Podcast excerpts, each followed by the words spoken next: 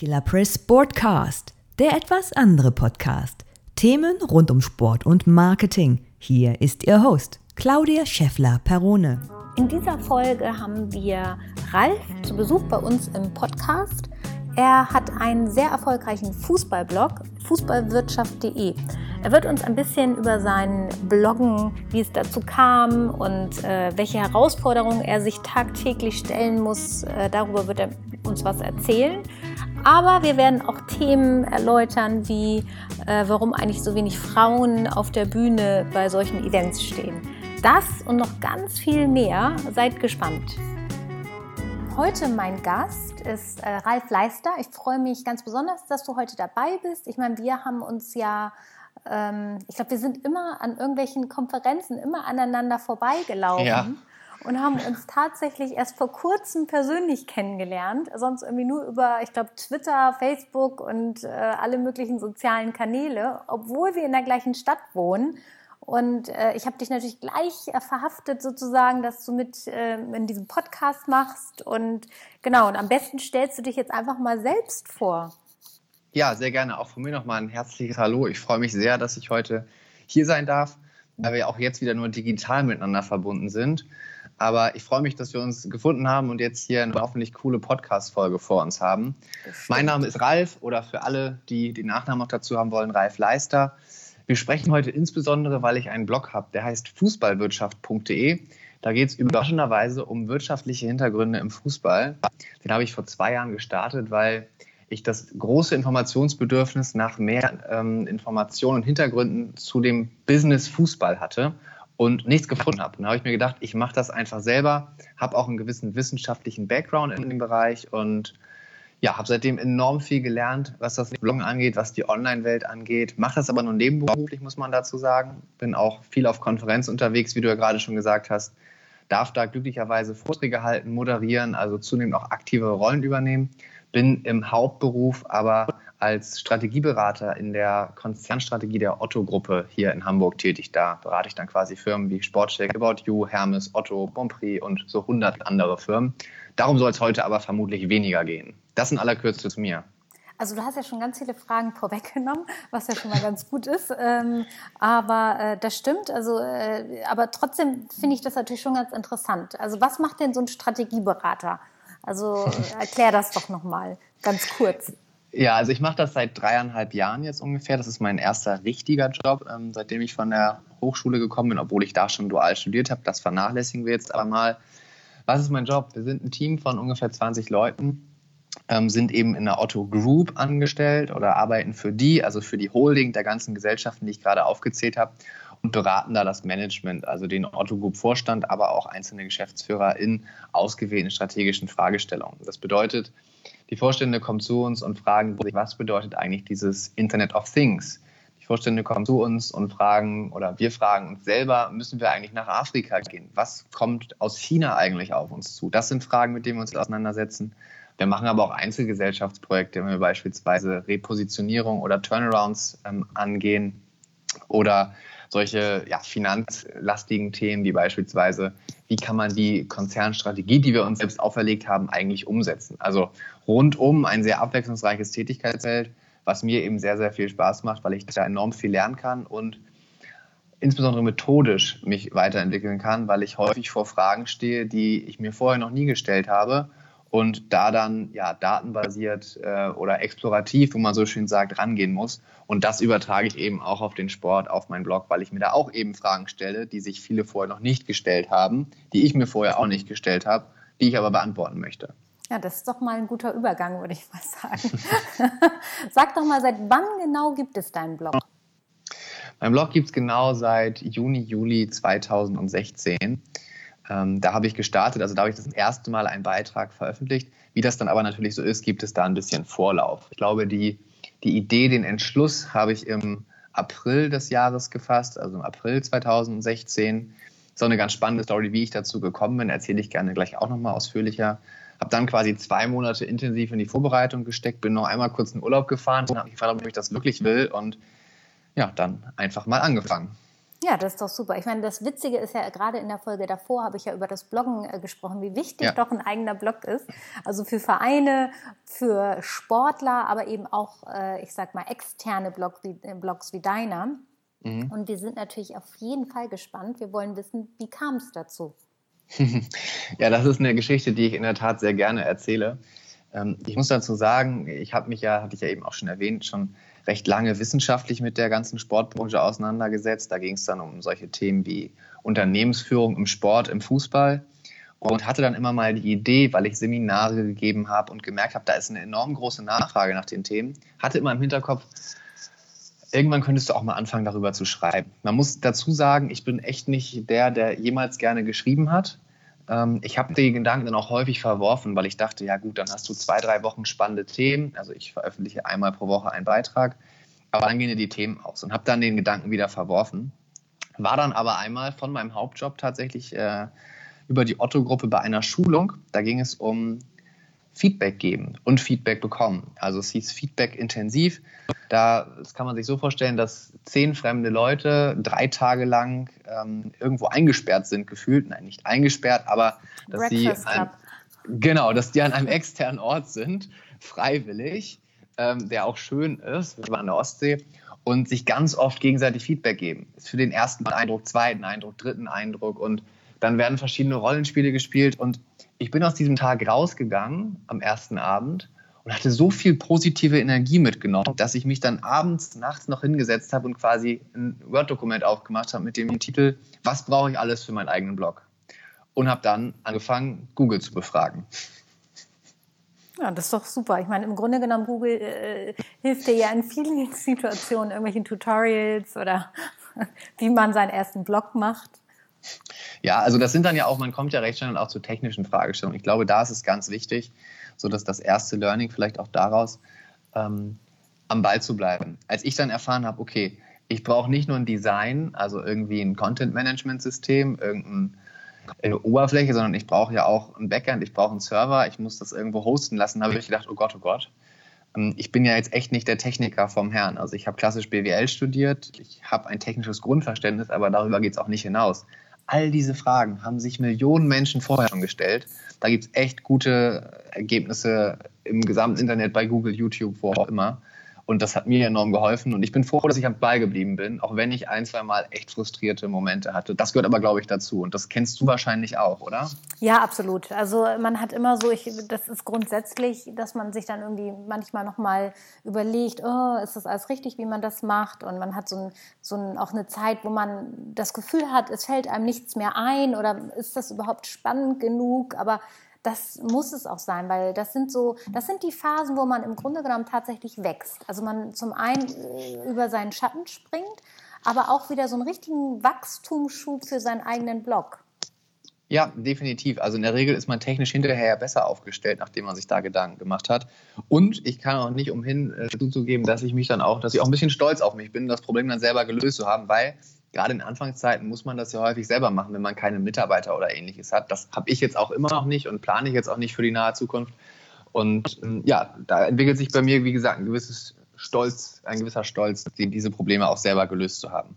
Ja, vor allen Dingen das Ding ist, wenn du das irgendwann mal irgendjemandem übergibst, weißt du ja, worum es geht. Dadurch, dass du es ja schon selber gemacht ja. hast, weißt du ja exakt, was man sozusagen erwarten kann und was nicht. Und äh, ja. das ist auch immer super.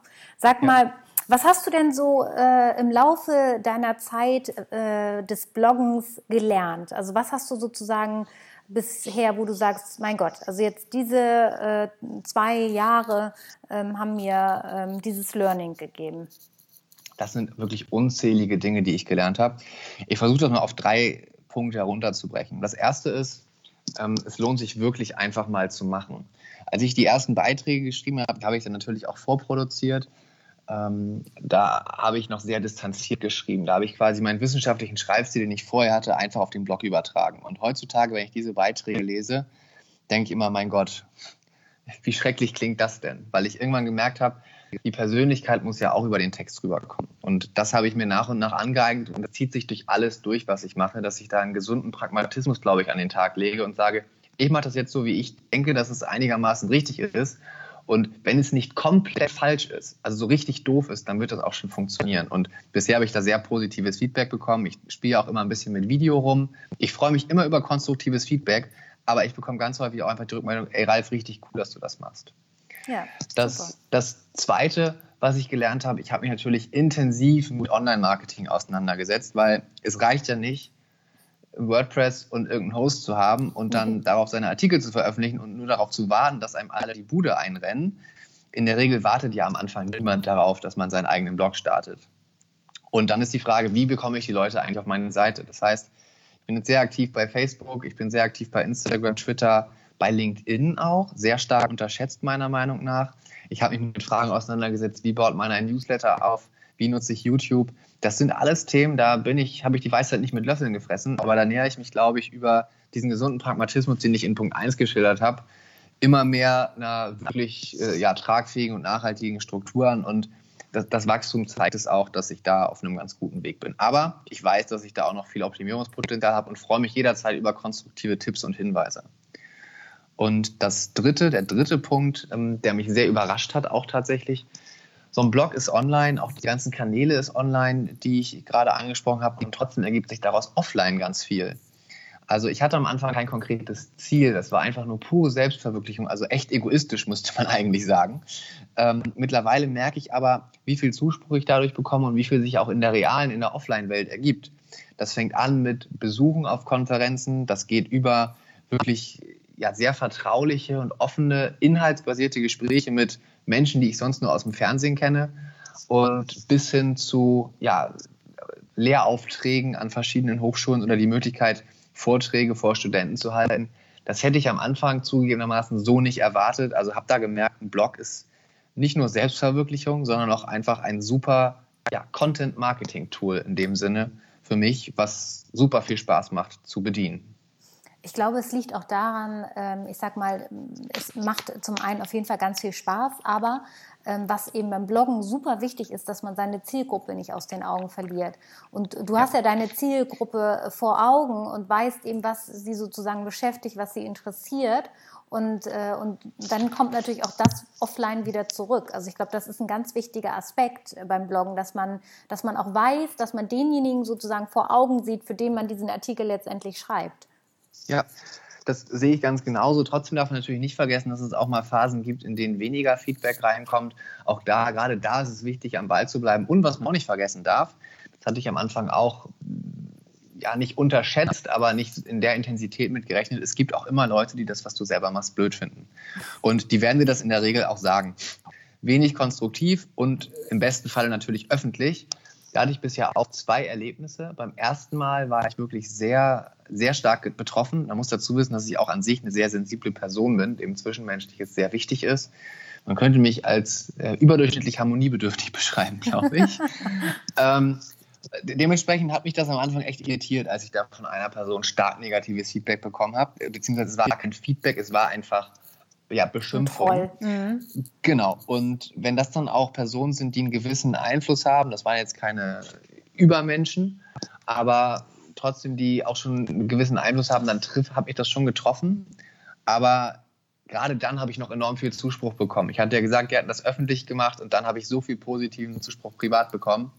Und zeigt das mittlerweile immer, wenn ich Vorträge halte, auf einer der ersten Seiten, diese wirklich diese Wüstenbeleidigung, Beschimpfung, um einfach nur zu sagen, hey, egal was ihr macht, es wird immer Leute geben, die das doof finden. Lasst euch davon nicht ermutigen. Das positive Feedback ist mein Vielfaches wichtiger, kommt viel häufiger vor. Und ja, das fand ich nur einfach wichtig, auch nochmal zu betonen, dass man das natürlich auch nie vergessen darf. Und das nicht nur mir so. Ich weiß, dass es vielen anderen genauso geht. Das ist bei dir wahrscheinlich auch so, vermute ich. Ja, also ich sag mal, äh, das Ding ist im Grunde genommen in dem Moment, in dem du deine Persönlichkeit nach außen trittst, deine persönliche Meinung vertrittst, bist du ja sozusagen öffentlich. Das heißt, du gibst den Leuten eine Angriffsfläche aus verschiedenen Gründen. Die einen, weil sie dich nicht mögen, die anderen, weil sie gerne so sein wollen wie du oder vielleicht das Leben oder was auch immer. Es gibt ja verschiedene Gründe, wieso, weshalb, warum. Und es gibt auch Leute, die es einfach toll finden, einfach nur negativ zu sein. Das heißt ja. also, äh, in dem Moment, in dem du einfach dich öffnest, äh, ist das eben äh, das Risiko, was du eingehen musst. Aber das Ding ist, äh, man, man muss natürlich versuchen, das ist immer so leicht gesagt, aber man muss versuchen, das nicht persönlich zu nehmen, weil ähm, man kann es, es ist ja wie im wahren Leben. Du triffst irgendeine Person äh, und du denkst, oh, die ist ja nett und hinter deinem Rücken redet sie über dich. Ja. Ähm, das kann, du kannst das nicht jedem recht machen. Und, ähm, ja. und damit muss man sich einfach auseinandersetzen. Man muss sich einfach sagen, ich kann es eh nicht jedem recht machen. Wenn jemand ja. äh, schlecht über mich schreiben möchte, dann tut das so oder so, egal was ich sage. Also dann vertrete ich doch lieber meine Meinung und stehe dazu. Und ich glaube, das äh, muss man sich halt immer wieder vor Augen führen, dass ein Blog oder überhaupt auch Social Media in dem Moment, in dem man öffentlich wird und auch seine Meinung vertritt und nicht immer hier wischiwaschi, wischiwaschi ist, mhm. äh, muss man halt damit rechnen, äh, dass man eben auch nicht unbedingt immer positiven Feedback bekommt. Ja, das war für mich auch vielleicht noch ein Punkt dazu schwer dann zu begreifen, weil ich dann auch analysiert habe, woher kommt das denn? Also woher kommt dieser in Anführungszeichen Hass? Weil ich nie irgendwie fremde Personen hassen würde. Ich hasse eh sehr, sehr wenig Menschen. Also eigentlich versuche ich immer, ich bin gut, du bin gut, du bist gut, diese Einstellung ja. zu mhm. haben. Und das macht das Leben, glaube ich, enorm viel einfacher. Habe dann aber gemerkt, ich bin ja immer sehr viel inhaltlich unterwegs, gerade auf dem Blog. Und ähm, habe gemerkt, dass die Kritik keinerlei Inhalte zugrunde hat. Also es geht da einfach nur um, ich finde das doof, was du machst und da kann man dann auch niemanden von überzeugen, dass das gut ist. Das habe ich auch bei beiden tatsächlich ähm, nicht versucht, dagegen zu argumentieren. Weil ich dann einfach gesagt habe, ich lasse das jetzt, weil auf der Ebene möchte ich eh nicht diskutieren. Und habe das dann ruhen lassen und bisher kam auch nie wieder was. Also das ist ja den, da habe ich mich ja schon mal mit einem Journalisten stark äh, diskutiert, der der Meinung war, dass man immer auch auf Negativkommentare unbedingt äh, seine Meinung dazu sagen soll. Ich persönlich bin der Meinung, es gibt Kommentare, ähm, die inhaltlich äh, wirklich fundiert mhm. sind, da kann man seine Meinung sagen. Alles andere, ja. äh, was irgendwie überhaupt keinen Sinn hat, da antworte ich nicht drauf. Und ich ja. gebe auch immer den Tipp, es nicht zu tun, weil man da nicht ja. gewinnen kann. Also es, es führt zu nichts. Also äh, das ist so mein Tipp. Aber wie gesagt, da denken auch wieder andere ganz anders, die einfach bis zum letzten Punkt äh, das lieber nochmal, trotzdem nochmal kommentiert haben möchten. Aber äh, so muss jeder seine eigene Persönlichkeit letztendlich, muss er sehen, womit er am besten zurechtkommt. Also ja. ich bin da ganz bei dir. Ich sehe das äh, genauso. Also wenn es, wie gesagt, ja. solche Trolls, äh, da reagiere ich gar nicht drauf. Das nee. verläuft sich dann auch. Die haben dann auch keine Lust mehr. Ja, inhaltliche Diskussion ist was komplett anderes. Ich begrüße das sogar immer sehr, wenn ich, wenn Leute dann auch äh, einfach mal eine komplett andere Meinung haben oder Meinung vertreten, als ich sie habe. Das finde ich super, da reagiere ich auch drauf und da haben sich auch schon die tollsten Kontakte daraus ergeben. Das ist noch was anderes. Nicht, dass du, lieber Zuhörer, das jetzt falsch verstehst und sagst, ja, wenn ich anderer Meinung bin als Ralf, darf ich es nicht sagen. Das stimmt nicht. Wir sprechen wirklich von ja, richtigen Beschimpfungen, die so Grundschulniveau gefühlt hatten. Ja, nee, das äh, lassen wir dann lieber in der Grundschule und machen genau. mit erwachsenen Menschen weiter, die ja. unserem Niveau entsprechen. Genau. So, sag mal, du hast ja, da du ja nun viel unterwegs bist, ähm, in, ich sag mal, in der Fußballlandschaft, ähm, ja. Wie siehst du denn unsere Fußballlandschaft verglichen mit dem Ausland? Also wenn du jetzt mhm. sozusagen äh, so in dem Bereich der Digitalisierung, Social Media, äh, de, der Umgang mit Bloggern, also mit, mit äh, speziellen Bloggern wie dich, äh, da gibt es ja auch andere, äh, die vielleicht äh, nicht so erfolgreich sind wie du. Ich sag mal, so gerade so im Blogging lernt man sich ja doch auch kennen. Ähm, wie siehst du das so Deutschland verglichen vielleicht mit dem Ausland? Ja, also vielleicht erstmal was Deutschland-spezifisch oder vermutlich Deutschland-spezifisches. Meine ausländischen Erfahrungen, die beruhen sich auch auf den Dachraum. Also da ist nicht hundertprozentig valide, wenn ich jetzt nach England oder Spanien oder so gucke. Da kann ich quasi nur die Ergebnisse beurteilen. Aber einmal das, das Gefühl, die Atmosphäre. Als ich letztes Jahr auf meiner Konferenz war, habe ich den Eindruck gehabt, oh Gott, das ist hier alles eine Familie und hier komme ich nie rein. Das ist wirklich, lieber Zuhörer, wenn du auf so einer Konferenz noch nicht warst oder vielleicht teilst du auch die Eindrücke, da kommst du in einen Raum und da hast du lauter Grüppchen von Menschen, die sich unterhalten, die gefühlt schon ewig zusammenarbeiten. Ich habe mich am Anfang echt gefühlt wie ein Fremdkörper. Es war schwierig, da reinzukommen. Ich habe dann aber irgendwann die Haltung entwickelt, dass ich gesagt habe, ich bin hier, um Leute kennenzulernen, dann spreche ich die jetzt auch einfach an. Viele finden das gut, auch da gibt es wieder Leute, die sichtlich kein Interesse haben, das ist aber auch okay. Mm, das war nur auf jeden Fall eine meiner ersten Beobachtungen. Wenn man sich jetzt die Ergebnisse quasi der Arbeit anguckt, ähm, kann ich auch kein, kein abschließendes Urteil fällen. Ich kann nur das beurteilen, was ich sehe durch, durch meine Brille. Und da habe ich den Eindruck, wenn man das Thema Social Media oder Blogs aufgreift, dass wir in Deutschland ein bisschen hinterherhinken, weil uns teilweise der Mut fehlt, weil uns teilweise die Bereitschaft der Veränderung innerhalb der Organisation fehlt, weil da nicht die erforderlichen Kapazitäten oder ähnliches aufgebaut werden.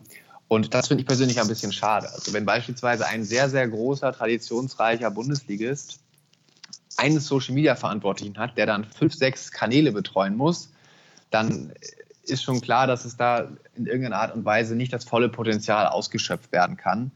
Und es gibt auch ziemlich viele, die die These vertreten, dass Social Media gerade im Sportbereich in Deutschland, im Fußball noch massivst unterschätzt wird. Und das glaube ich ehrlich gesagt auch, wenn ich da als Fan einfach nur drauf gucke und sehe, welche, welche Angebote ich da von verschiedenen Vereinen bekomme. Ich bin zwar HSV-Fan, folge aber vielen Vereinen, weil ich mich natürlich interessiert, was da gepostet wird und glaube, da ist noch viel Potenzial, wenn es um spezielle Content-Formate geht, aber auch wenn es um die Nutzung der sozialen Medien als Verkaufskanal für Merchandise und Tickets beispielsweise gibt. Das vielleicht einmal einleitend dazu als, als global galaktische Antwort.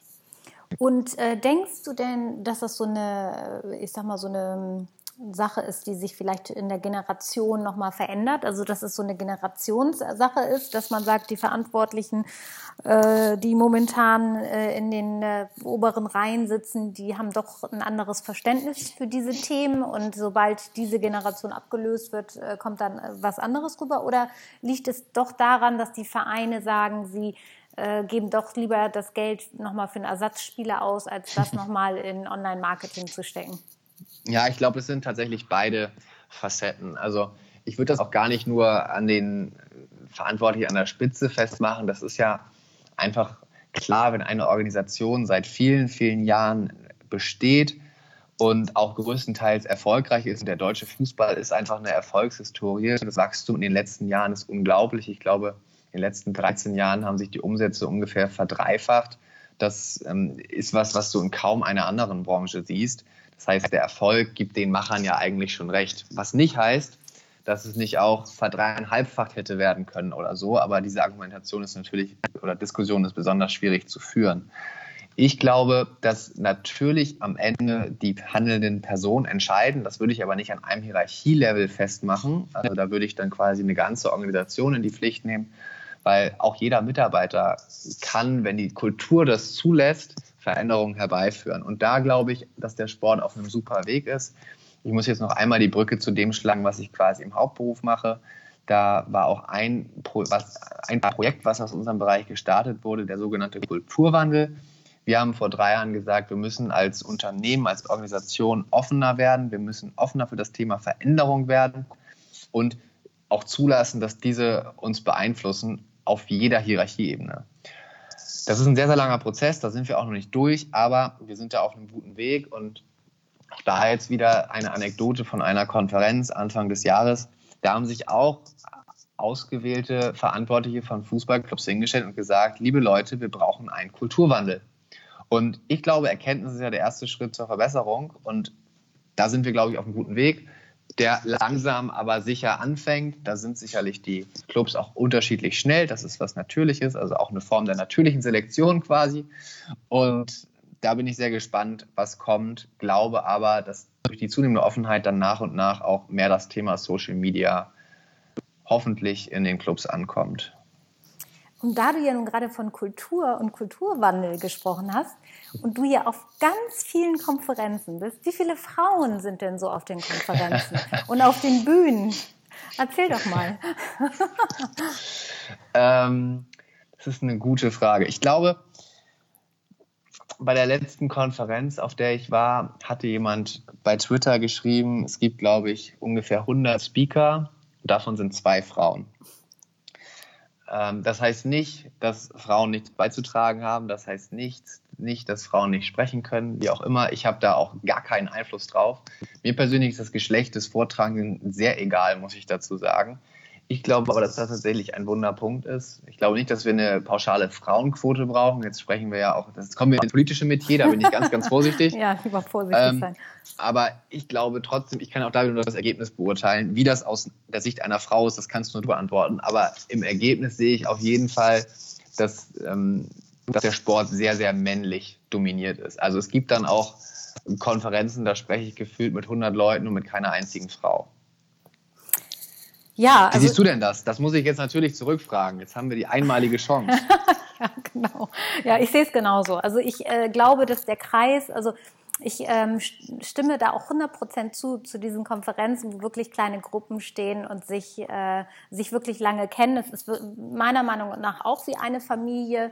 Ja. Und, ähm, und da ist es, äh, es ist immer noch sehr stark äh, männlich geprägt. Und ich habe das Gefühl, dass die Kultur noch nicht so weit fortgeschritten ist, dass sie einfach auch mal neue Wege geht, äh, was jetzt das Geschlecht anbelangt. Also ähm, wieso, weshalb, warum, kann ich nicht sagen. Also vielleicht liegt es auch so ein bisschen, dass sie denken, ähm, so das, das Wissen steckt momentan noch in, in den ganzen männlichen Speakern und äh, die Verantwortlichen der Konferenzen wollen da kein Risiko eingehen. Ähm, das kann ich natürlich nicht beantworten, weil ich nicht äh, Veranstalterin bin. Ich weiß nur, und ich habe mit, mit vielen Frauen gesprochen aus dem Sportbereich, ähm, dass es wirklich tolle Frauen gibt, die super sprechen können, ähm, mhm. die super Entertainer sind, äh, die Fachwissen haben und die sich wirklich gut machen würden auf den Bühnen. Und äh, das finde ich halt ein bisschen schade, weil ich ja nun eben selber Frau bin und selber auf vielen Konferenzen spreche, dass eben gerade so dieser Bereich, ich sage mal speziell Fußball, weil so im Fitnessbereich, also im Sport, aber so andere Sportarten ist es nicht ganz so. Ja. Aber der Fußballbereich ist doch sehr, sehr eng. Ja, natürlich könnte man jetzt vermutlich argumentieren, Fußball ist ja auch eine Sportart, da sind vor allem die Männer sehr, sehr begeistert. Das ist natürlich auch ein Fakt. Also ich glaube, auf 50-50 wird man da so schnell nicht kommen, einfach aufgrund dieser Begeisterung, die eher bei Männern vor, vorliegt. Das ist jetzt meine persönliche Wahrnehmung. Aber ich glaube, dass da noch enorm viel Potenzial ist und ähm, glaube aber auch, ähm, dass die Veranstalter nicht pauschal Frauen irgendwie aussortieren, sondern dass die Präsenz einfach im Sportbusiness nicht da ist. Das wird sicherlich auch Gründe haben, die mit dem Geschlecht zu tun haben, dass gesagt wird, wir stellen die weniger ein oder die kommen weniger in Führungspositionen. Ich weiß es nicht. Aber da sind wir, glaube ich, da hängt der Fußball, glaube ich, auch anderen Branchen noch ein bisschen hinterher. Ja, und anderen Ländern, äh, wie ich feststellen konnte. Ja? Also, ja, Italien ist da schon sehr fortschrittlich, also in vielerlei Hinsicht. Man mag es kaum denken, aber es ist tatsächlich so. Deshalb ist Cristiano Ronaldo jetzt zu Juventus Turin ja, gewechselt. Absolut, genau das war der Grund. aber ähm, sag mal, du warst ja jetzt gerade auch auf der ähm, Gaming, auf der Spobis Gaming. Mhm. Ähm, befasst du dich mit E-Sports? Ja, das ist eine ganz witzige Geschichte. Ich habe letztes Jahr angefangen, mich damit zu beschäftigen. Der Impuls kam aus einem meiner Seminare, die ich gegeben habe an der Nordakademie. Da gebe ich immer sehr, sehr viel Input selber, aber gebe dann den Studierenden auch die Möglichkeit, sich ein Thema auszusuchen, das dann über ein, zwei Tage aufzubereiten und zu präsentieren und zu diskutieren. Und da kam das Thema E-Sports auf. Und wie immer, wenn ich von einem Thema keine Ahnung habe, fasziniert mich das erstmal. Und habe dann ein bisschen recherchiert, habe auf Basis des Vortrags dann ein, zwei Beiträge geschrieben die ersten Beiträge gingen so in die Richtung acht Fragen zu E-Sports, die du beantworten können musst oder wie wird im E-Sports-Markt eigentlich Geld verdient. Und nachdem ich diese beiden Beiträge geschrieben habe, wurde ich angeschrieben von einer Agentur, die gesagt hat, ey Ralf, du bist ja E-Sports-Experte. Ähm, hast du nicht Lust? Hier in Hamburg ist ein großes Event, willst du vorbeikommen? Das war das erste Mal, dass ich dann als Presse akkreditiert wurde. Das war dann für mich ein großes Highlight, so ja, gutes Dreivierteljahr, nachdem ich den Blog gelauncht habe, das erste Mal als Pressevertreter des eigenen Blogs auftreten zu dürfen. Hatte natürlich den Vorteil, dass ich zu dieser Veranstaltung gekommen bin. Ich würde mich selber nie als E-Sports-Experten bezeichnen. Ähm, auch jetzt noch nicht, obwohl ich schon zwei, drei, vier Veranstaltungen besucht habe. Und für die, die sich noch gar nicht damit auseinandergesetzt haben, es ging um das Spiel League of Legends. Das Spiel 5 gegen 5. Ich habe es nie in meinem Leben gespielt. Ich bin ganz, ganz spät erst zu dem Turnier hingefahren. Die dauern in der Regel sehr lange, vier Tage beispielsweise, mit dem Finale am Sonntagnachmittag. Zu dem bin ich hingefahren. Und vor der damals noch Barclaycard Arena oder Barclaycard Arena hier in Hamburg war nichts los. Es war wie ausgestorben. Und ich habe schon gedacht, und deswegen bist du jetzt extra hier rausgefahren. Ja und bin dann durch den Sicherheitscheck und habe schon gehört, da drin ist irgendwas los. Also man hat so Stampfen quasi gehört. Dann habe ich gemerkt, okay, ist vielleicht doch größer, als ich das wahrgenommen hatte. Und dann bin ich da reingegangen in diesen Saal und war komplett geflasht. Ich glaube, ich stand da erstmal eine Minute und habe mich einfach nur mit geöffnetem Mund und geöffneten Augen, ohne einmal zu blinzeln, umgeguckt. Ich habe das alles aufgesogen. Das ist wirklich beeindruckend. Ich habe von dem Spiel nach wie vor keine Ahnung. Ähm, ich konnte die Szenen auch nicht gut beurteilen, aber ich habe trotzdem noch nie so viele Laola-Wellen gemacht. Ich war am nächsten Tag ein bisschen heiser und das, obwohl ich tatsächlich von den vier Tagen nur ungefähr zwei Stunden da war. Das hat mich beeindruckt. Ich habe noch zwei, drei andere E-Sports-Erfahrungen sammeln können. Ich habe mir ein Dota-Turnier hier in Hamburg angeguckt. Ich war in Österreich tatsächlich beim Finale der ersten E-Bundesliga im Ende letzten Jahres und glaube, dass da enorm viel Potenzial bei ist, gerade wenn man sich das Publikum anguckt, was international ist, was jung ist, was auch ein bisschen ausgeglichener ist, was man Frau angeht, gefühlt als in einem Fußballstadion. Es ist immer noch Männer überrepräsentiert, aber da gab es auch ein paar mehr Frauen und ich glaube, das ist auf jeden Fall was, was sich jeder zumindest, der sich so ein bisschen mit dem Sportbusiness auseinandersetzt, einmal angucken sollte. Und äh, jetzt sind ja immer die, die Stimmen, einige Stimmen laut und sagen, naja, E-Sports, was hat E-Sports denn mit Sport zu tun? Was sagst du dazu? ja, es ist eine Diskussion, die geführt werden kann, aber ich, ich habe dazu keine abschließende Meinung. Ich glaube nur, dass man da auf jeden Fall im sehr starken Wettbewerb zu anderen Spielern steht, wenn man das spielt, dass das wirklich nervenaufreibend sein kann, weiß, glaube ich, jeder, der selber mal FIFA gegen einen Freund gespielt hat und verloren hat oder knapp davor war zu gewinnen und es doch nicht hat. Sportlich kommt immer wieder der viel zitierte Fakt, dass die 300 bis 400 Klicks oder Bewegungen pro Minute mit ihren Fingern machen. Das ist sicherlich nicht so, dass man am nächsten Tag oder dass man nur dadurch komplett gesund lebt, weil man sportlich ausgelastet ist. Aber es, ich komme auch nicht umhin zuzugeben, dass es irgendeine Form des Wettkampfes ist, die auch eine Bühne verdient. Und ob man es jetzt Sport nennt oder nicht, ist mir persönlich recht egal.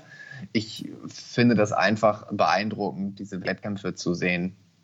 Ja, absolut. Also ich finde äh, das auch faszinierend, äh, ich sage mal auch, wie schnell da die Reaktionsfähigkeit sein muss. Ne? Also es ja. ist schon, äh, das ist schon echt faszinierend, weil das muss ja vom Gehirn letztendlich in, in die Finger, also ja. Ja, und noch eine Anekdote zum Spobis Gaming und Media, der jetzt im, am 20. August in Köln war.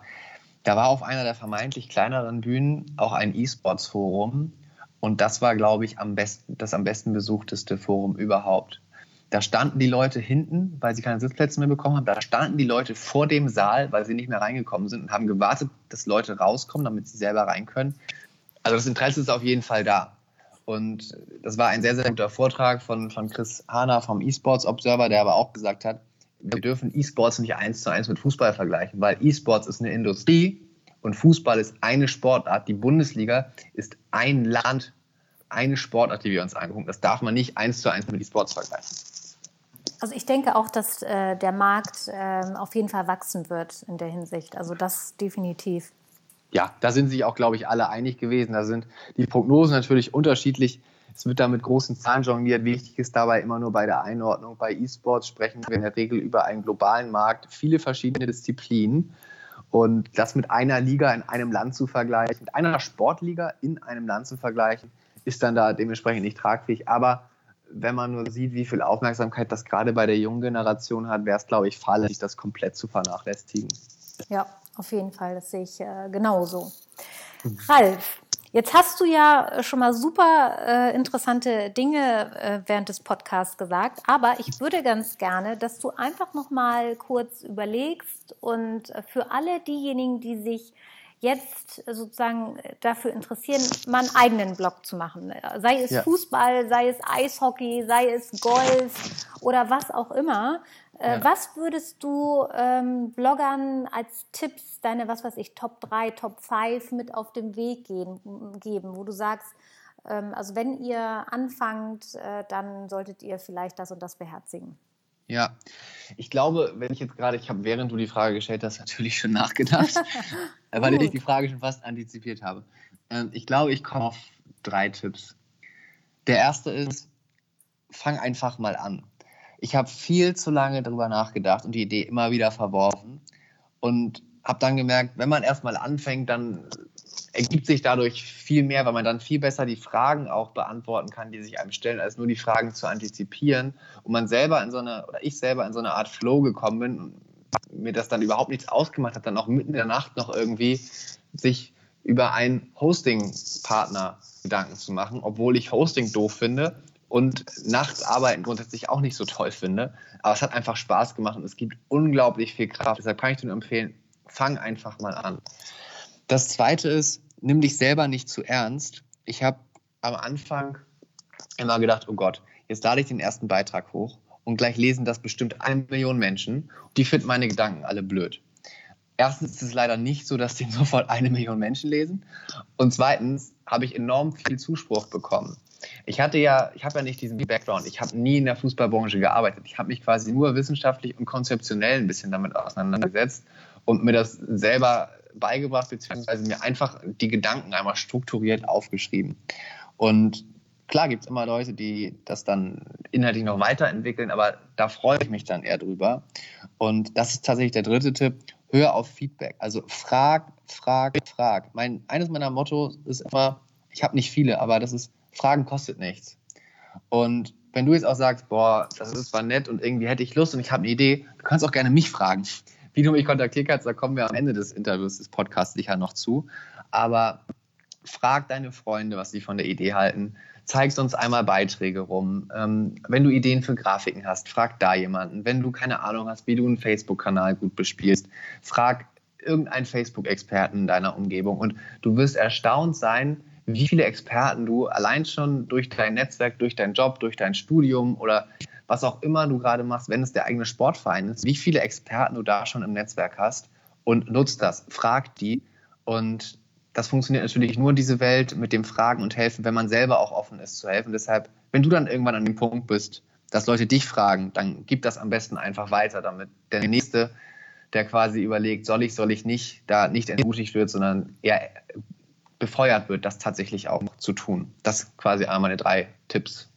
Super. Und ich habe die Erfahrung gemacht, dass tatsächlich äh, die Leute sich freuen, wenn sie dir helfen können. Also es ist überhaupt ja. nicht unangenehm, dass man ja. irgendwie fragt und dass man da irgendwie, äh, also wenn man da irgendwie Bittsteller oder sowas, nein, absolut nicht. Also ich habe das Feedback bekommen von denen, die ich dann tatsächlich äh, gefragt habe oder die ich um Hilfe gebeten habe, weil auf einmal mein Blog nicht mehr ging und nichts mehr, ja. äh, nichts mehr da war und äh, die sich da hingesetzt haben, innerhalb von einer halben Stunde, zack, zack, das Ding wieder hoch und äh, ja, alles gut, nee, ich freue mich, dass ich dir helfen konnte. Also es sind wirklich, ähm, man, man soll einfach mal über seinen Schatten springen und fragen und man wird überrascht sein, wie sehr tatsächlich viele sich freuen, äh, dir helfen zu können. Also das ist so die ja. Erfahrung, die ich gemacht habe. Ja.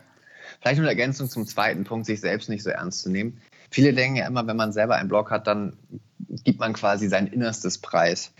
Das ist ja aber überhaupt nicht so, sondern man kann ja genau steuern, was man wie, wann, wem preisgibt. Und ich könnte wahrscheinlich noch viel aktiver sein, aber irgendwo ziehe ich dann auch eine Grenze und sage, das ist jetzt mein Privatleben, das geht niemandem was an.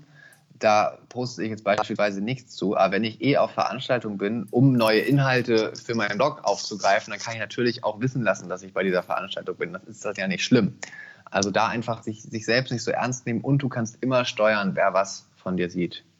Das ist ja im Social Media genauso im Grunde genommen. Ja. Ne? Also alle Kanäle ja, genau. letztendlich, die du in irgendeiner Weise befüllst. Äh, deswegen bin ich ja ein Freund von Strategie ne? und Zielgruppe. Ja. Also, dass du dir überlegst, was willst du eigentlich damit erreichen und wen willst du damit erreichen? Das sind so die, die zwei Top-Fragen, die man sich wirklich am Anfang stellen sollte, weil sonst ist das irgendwie ein Wirrwarr von irgendwelchen Fotos oder irgendwelchen was auch immer, aber überhaupt nicht zielgerichtet. Ähm, ist zwar nice to have und man hat irgendwie ganz viel Zeit verloren, aber ob es das ist, was man erreichen will, ist die andere Frage. Also insofern, ja, äh, ja also absolut stimme ich dir zu. Man kann alles steuern, also es ist nichts, äh, weil letztendlich liegt es ja in der eigenen Hand. Ja. Und, ja, äh, absolut. Und deswegen sind wir direkt mal, äh, wo wir doch über Hilfe und so weiter und wir schon tatsächlich, es ist unfassbar, wir sind schon am Ende angelangt und mhm. weil das war so nett, also ich könnte ja noch stundenlang, das haben wir ja letztes Mal schon gehabt, eine stundenlang ja. weiter quatschen. ja. ähm, aber sag uns doch mal, wo erreichen wir dich denn, wenn wir deine Hilfe brauchen oder einfach mal deinen Blog lesen äh, wollen oder äh, sehen wollen, auf welcher Veranstaltung du bist? Ja, also das, der, der Blog, das ist ganz einfach fußballwirtschaft.de mit Doppel S, aber auch wenn du es mit SZ schreibst, kommst du auf die Seite. Da ist also Rechtschreibung jetzt nicht der kritische Faktor. Ähm, da bekommst du alle meine Beiträge, die ich, wie gesagt, einmal wöchentlich veröffentliche. Ich freue mich sehr, wenn du vorbeiguckst, wenn du auch kommentierst, den Newsletter abonnierst, was auch immer.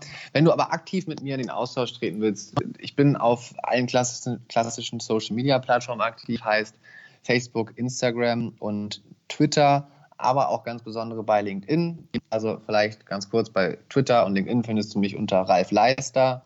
Bei Instagram und Facebook sind die Blogseiten jeweils Fußballwirtschaft, also auch da wirst du mich finden. Und egal, wo du mich anschreibst, ich werde dir immer antworten. Das ist ja das Schöne. Wenn du sagst, du möchtest mir über eine Mail schreiben, dann einfach ralf.leister.fußballwirtschaft.de. Habe ich was vergessen? Meine Adresse gebe ich hier jetzt nicht an. Ich glaube nicht, dass mir irgendjemand einen Brief schreiben möchte. Fax. Genau. Ich würde dir gerne einen Fax schicken. Ja, ich habe in der Tat tatsächlich erst einmal in meinem Leben einen Fax versendet und das ist auch schon Jahre her. Aber ich glaube, wenn du mich einmal googelst oder einfach einen dieser Kanäle nimmst, dann findest du das sofort. Wie gesagt, Ralf Leister. Ralf mit F. Da ist äh, Rechtschreibung vielleicht doch nochmal wichtig. Ja, super. Also ähm, ich fand das sehr, sehr angenehm. Es hat mir sehr viel Spaß gemacht. Äh, mir auch.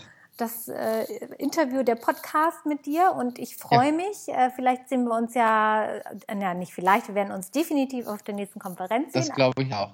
Aber wir werden vielleicht noch mal einen Podcast machen, vielleicht so, wenn dein äh, Blog äh, noch mal ein Jahr älter ist oder so. Sehr, und dann sehr kannst, gerne. Kannst sehr du uns gerne. noch mal deine ganzen, was du alles erlebt hast, äh, dann ja. sind wir ja auch interessiert dran. Das, das freut mich sehr. Vielleicht noch eine Ergänzung, das ist mir gerade eben eingefallen, wie man mich erreichen kann wir haben gar nicht über Xing gesprochen, weil wir so viel über LinkedIn gesprochen ja. haben. Bei Xing bin ich natürlich auch noch nicht ganz so aktiv, aber wenn du mich da anschreibst, kriege ich das auch mit. Und weil du gerade, Claudia, auch angesprochen hattest, wo man denn live mitbekommt, wenn ich auf Konferenzen unterwegs bin, da bin ich tatsächlich am aktivsten bei Instagram und Twitter unterwegs.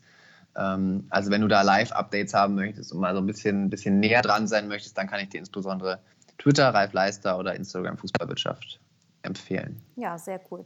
Instagram, ich meine, gut, LinkedIn, weißt du ja, ist ja mein Steckenpferd. Äh, ja. Da gebe ich ja auch Schulungen und so. Es ist ja, ich ja. liebe LinkedIn und ich ja. finde es auch großartig, dass du das nochmal erwähnt hast, weil es, äh, weil viele Leute nämlich irgendwie denken, das ist rein nur für die Wirtschaft und äh, das ist nämlich nicht der Fall, weil gerade auch nee. im Sport, in allen Bereichen ist LinkedIn einfach, äh, ich sag mal, Rising Star. Ja, Super. Absolute Zustimmung. Du, dann vielen Dank, lieber Ralf. Ich habe zu danken und kann dir, lieber Zuhörer, nur sagen, äh, ganz viel Mut für die Zukunft. Fang einfach an, egal was dir im Kopf rumschwört. Hat euch der Podcast gefallen? Dann gerne abonnieren, bewerten und kommentieren. Auf unserer Website killer-press.com könnt ihr euch für den Newsletter eintragen und kostenlose Tipps und Tricks zum Download erhalten. Folgt uns auch gerne auf Twitter. Killer-Press. So, das war's für heute. Killer Press Sportcast, der etwas andere Podcast. Mit mir, eure Claudia.